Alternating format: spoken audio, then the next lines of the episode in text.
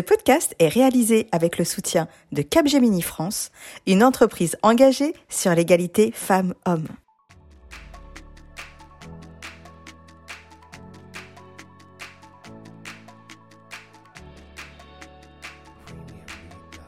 Vous écoutez l'épisode 56 du podcast Ma Juste Valeur.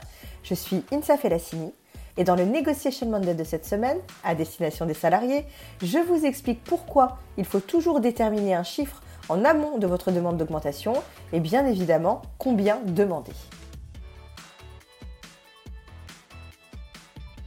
Bonjour et bienvenue dans Ma Juste Valeur, le podcast référent en matière de négociation de rémunération. Je suis Insa Felassini, juriste financier, experte et coach en négociation de rémunération, salarié, entrepreneur, autrice féministe, militante pour l'égalité salariale et créatrice de ce podcast. Chaque lundi, je vous livre à travers les Negotiation Monday des conseils pratiques, concrets et précis pour négocier et obtenir un salaire ou des tarifs à votre juste valeur.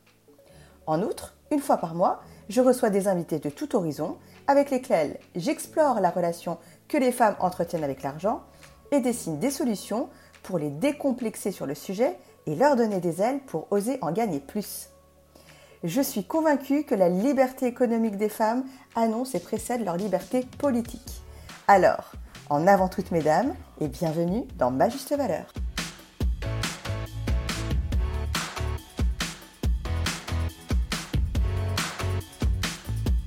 Avant de débuter l'épisode, j'aimerais vous partager la merveilleuse nouvelle de la parution de mon livre Autune citoyenne que j'ai coécrit avec Héloïse Boll, experte en finances personnelles et fondatrice d'Oseille et compagnie.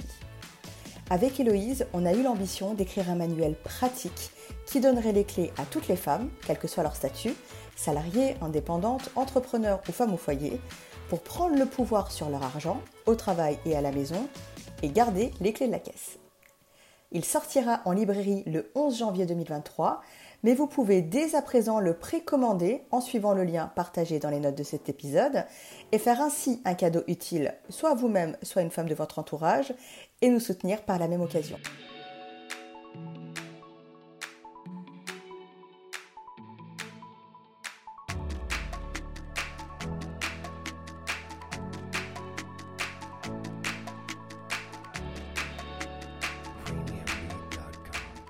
Quel chiffre annoncer quand on veut une augmentation?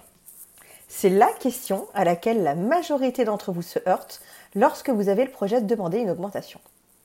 En général, comme vous ne savez pas combien demander, vous laissez le soin à votre employeur d'estimer le montant de l'augmentation que vous méritez et surtout de décider à votre place si vous méritez 2%, 5% ou 15% d'augmentation.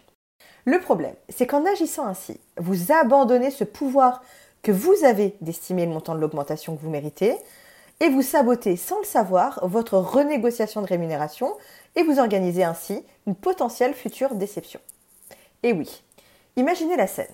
Vous êtes sorti de votre zone de confort, vous avez passé un temps fou à préparer votre argumentaire, vous avez mobilisé toute votre énergie pour aller oser vocaliser cette demande d'augmentation que vous méritez, et en retour, votre employeur vous annonce quelques jours plus tard, la bouche en cœur, qu'après moult discussions, vous allez finalement pouvoir faire partie de cette poignée de privilégiés qui va obtenir, roulement de tambour, 2,5% d'augmentation. Je grossis le trait, mais en réalité, je schématise à peine, car j'ai beaucoup de clientes qui ont vécu ce genre de situation et qui euh, sont sorties avec ce sentiment aigre-doux d'avoir finalement perdu leur temps et leur énergie dans un combat qu'elles menaient de toute façon à armes inégales. Du coup, pour vous éviter de tomber dans cet écueil et vous aider à chiffrer le montant de l'augmentation que vous êtes légitime à demander, voici deux conseils. Premier conseil.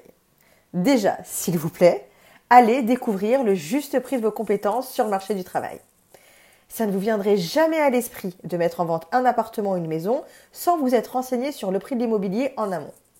Vous ne faites pas cette erreur sur le marché de l'immobilier, donc s'il vous plaît, arrêtez de la faire sur le marché du travail. Pour vous aider à déterminer rapidement la juste valeur de votre profil sur le marché, j'ai développé une méthode que j'ai appelée la méthode du faisceau d'indices. Je vous la partage en détail dans l'épisode numéro 5 du podcast que je vous invite à aller écouter ou réécouter. Alors, pourquoi est-ce que c'est très important et même primordial de découvrir en amont le prix de vos compétences? Parce qu'en réalité, c'est le seul moyen de savoir si vous êtes rémunéré justement ou pas.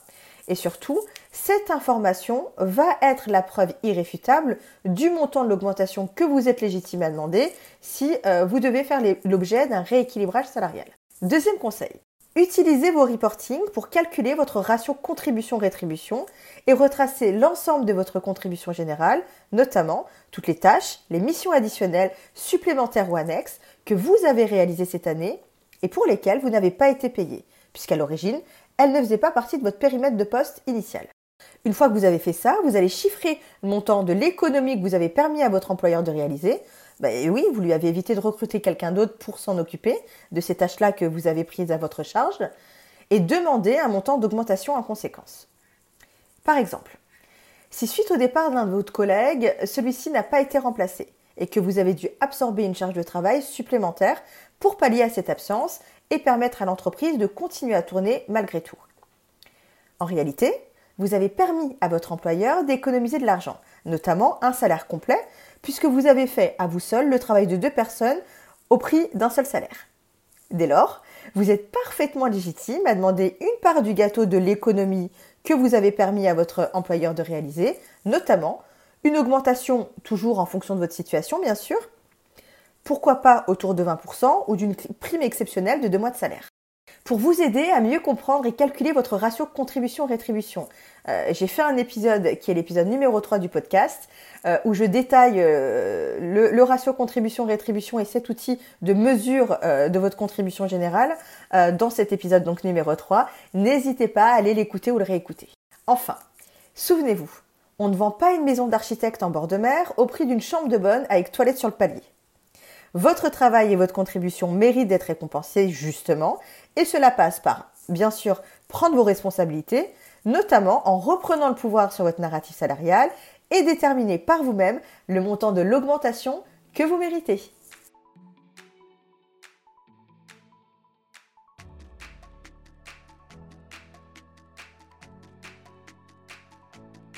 Cet épisode vous a plu? Sachez que ma juste valeur, c'est aussi et surtout du coaching, des cours en ligne et des formations en e-learning sur la négociation de rémunération. Si vous souhaitez comprendre et maîtriser les véritables règles du jeu au travail pour gagner une plus juste rémunération, sortir de la salle d'attente de votre vie pour enfin gagner la rémunération que vous méritez et vivre une carrière à votre juste valeur, ou alors améliorer votre politique salariale, attirer, fidéliser, puis retenir vos talents ou encore préparer et outiller vos étudiants et étudiantes à la réalité du marché du travail et du monde de l'entreprise, une seule adresse www.majustevaleur.com. Et pour toutes celles et ceux qui souhaitent soutenir Ma Juste Valeur, vous pouvez noter ce podcast en indiquant bien sûr 5 étoiles, partager, relayer et nous suivre sur les réseaux sociaux Ma Juste Valeur. Enfin, souvenez-vous, ne laissez jamais personne décider à votre place de votre juste valeur. Déterminez-la, assumez-la et défendez-la.